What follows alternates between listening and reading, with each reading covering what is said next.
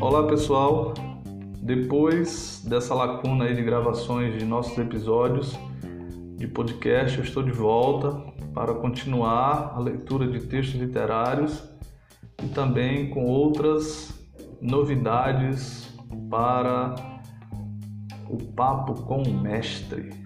Sigamos então ao texto de hoje. Os dois mais murmuravam que conversavam. Havia pouco iniciara seu namoro e ambos andavam tontos. Era o amor. Amor com o que vem junto, ciúme. Está bem, acredito que sou a sua primeira namorada. Fico feliz com isso. Mas me diga a verdade, só a verdade. Você nunca beijou uma mulher antes de me beijar? Ele foi simples.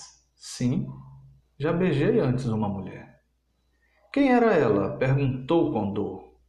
Ele tentou contar toscamente. Não sabia como dizer.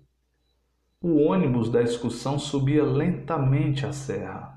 Ele, um dos garotos no meio da garotada em algazarra, deixava a brisa fresca bater-lhe no rosto e entrar-lhe pelos cabelos com dedos longos, finos, e sem peso como de uma mãe. Ficar às vezes quieto, sem quase pensar, e apenas sentir era tão bom. A concentração no sentir era difícil no meio da balbúrdia dos companheiros. E mesmo a sede começara. Brincar com a turma, falar bem alto, mais alto que o barulho do motor, rir, gritar, pensar, sentir. Puxa vida, como deixava a garganta seca! E nem sombra de água. O jeito era juntar saliva, e foi o que fez. Depois de reunida na boca ardente, erguia-a lentamente. Outra vez e mais outra era morna, porém, a saliva e não tirava a sede. Uma sede enorme, maior do que ele próprio, que lhe tomava agora o corpo todo.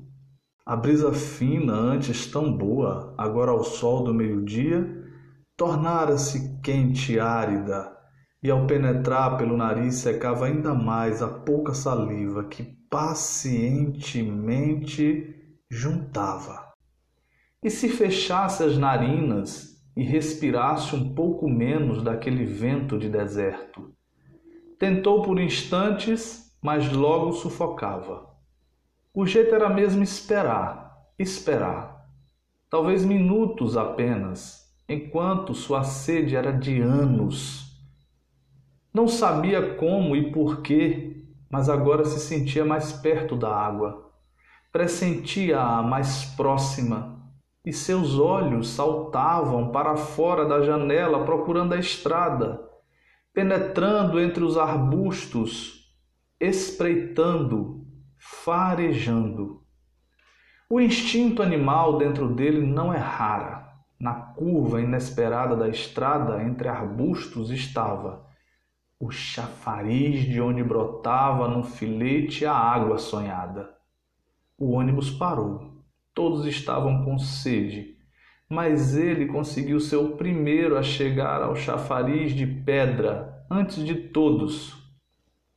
De olhos fechados, entreabriu os lábios e colocou-os ferozmente ao orifício de onde jorrava água. O primeiro gole fresco desceu, escorrendo pelo peito até a barriga.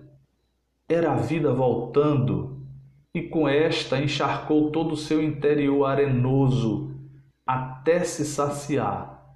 Agora podia abrir os olhos. Abriu-os e viu bem junto de sua cara dois olhos de estátua fitando-o, e viu que era a estátua de uma mulher, e que era da boca da mulher que saía água. Lembrou-se de que realmente, ao primeiro gole, sentira nos lábios um contato gélido mais frio do que a água. E soube então que havia colado sua boca na boca da estátua da mulher de pedra. A vida havia jorrado dessa boca, de uma boca para outra. Intuitivamente, confuso na sua inocência, sentia intrigado. Mas não é de uma mulher que sai o líquido vivificador, o líquido germinador da vida, olhou a estátua nua. Ele a havia beijado. Sofreu um tremor que não se via por fora e que se iniciou bem dentro dele e tomou-lhe o corpo todo, estourando pelo rosto em brasa viva.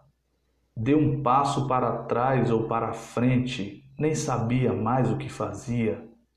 Perturbado, atônito, percebeu que uma parte de seu corpo, sempre antes relaxada, estava agora com uma tensão agressiva e isso nunca lhe tinha acontecido. Estava de pé, docemente agressivo, sozinho no meio dos outros, de coração batendo fundo, espaçado, sentindo o mundo se transformar. A vida era inteiramente nova, era outra, descoberta com sobressalto, perplexo num equilíbrio frágil. Até que, vinda da profundeza de seu ser, jorrou de uma fonte oculta nele a verdade, que logo encheu de susto e logo também de um orgulho antes jamais sentido ele, ele se tornara homem.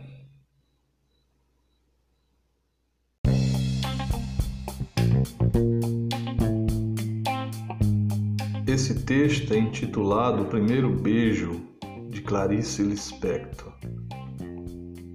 É um texto de epifania, como quase todos os textos claricianos.